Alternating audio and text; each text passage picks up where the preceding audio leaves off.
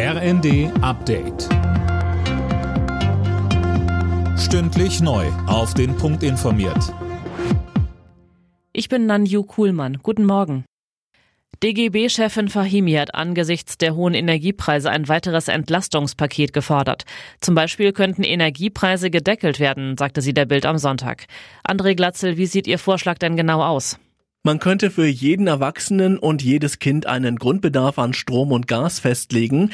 Für diese Werte könnten dann auch feste Preise gelten. Wer allerdings mehr verbraucht, so Fahimi, soll dann auch dafür zahlen. So könnten private Haushalte zum Energiesparen motiviert werden.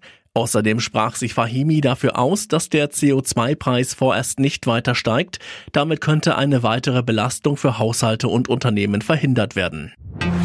Der ukrainische Präsident Zelensky hat um internationale Hilfen für den Wiederaufbau seines Landes gebeten.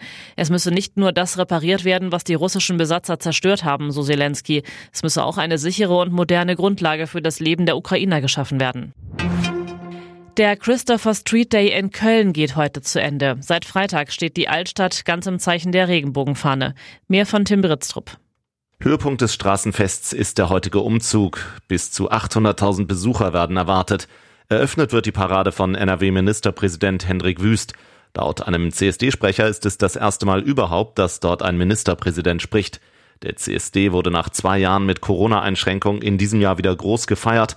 Das Event in Köln gilt als größter Christopher Street Day Deutschlands.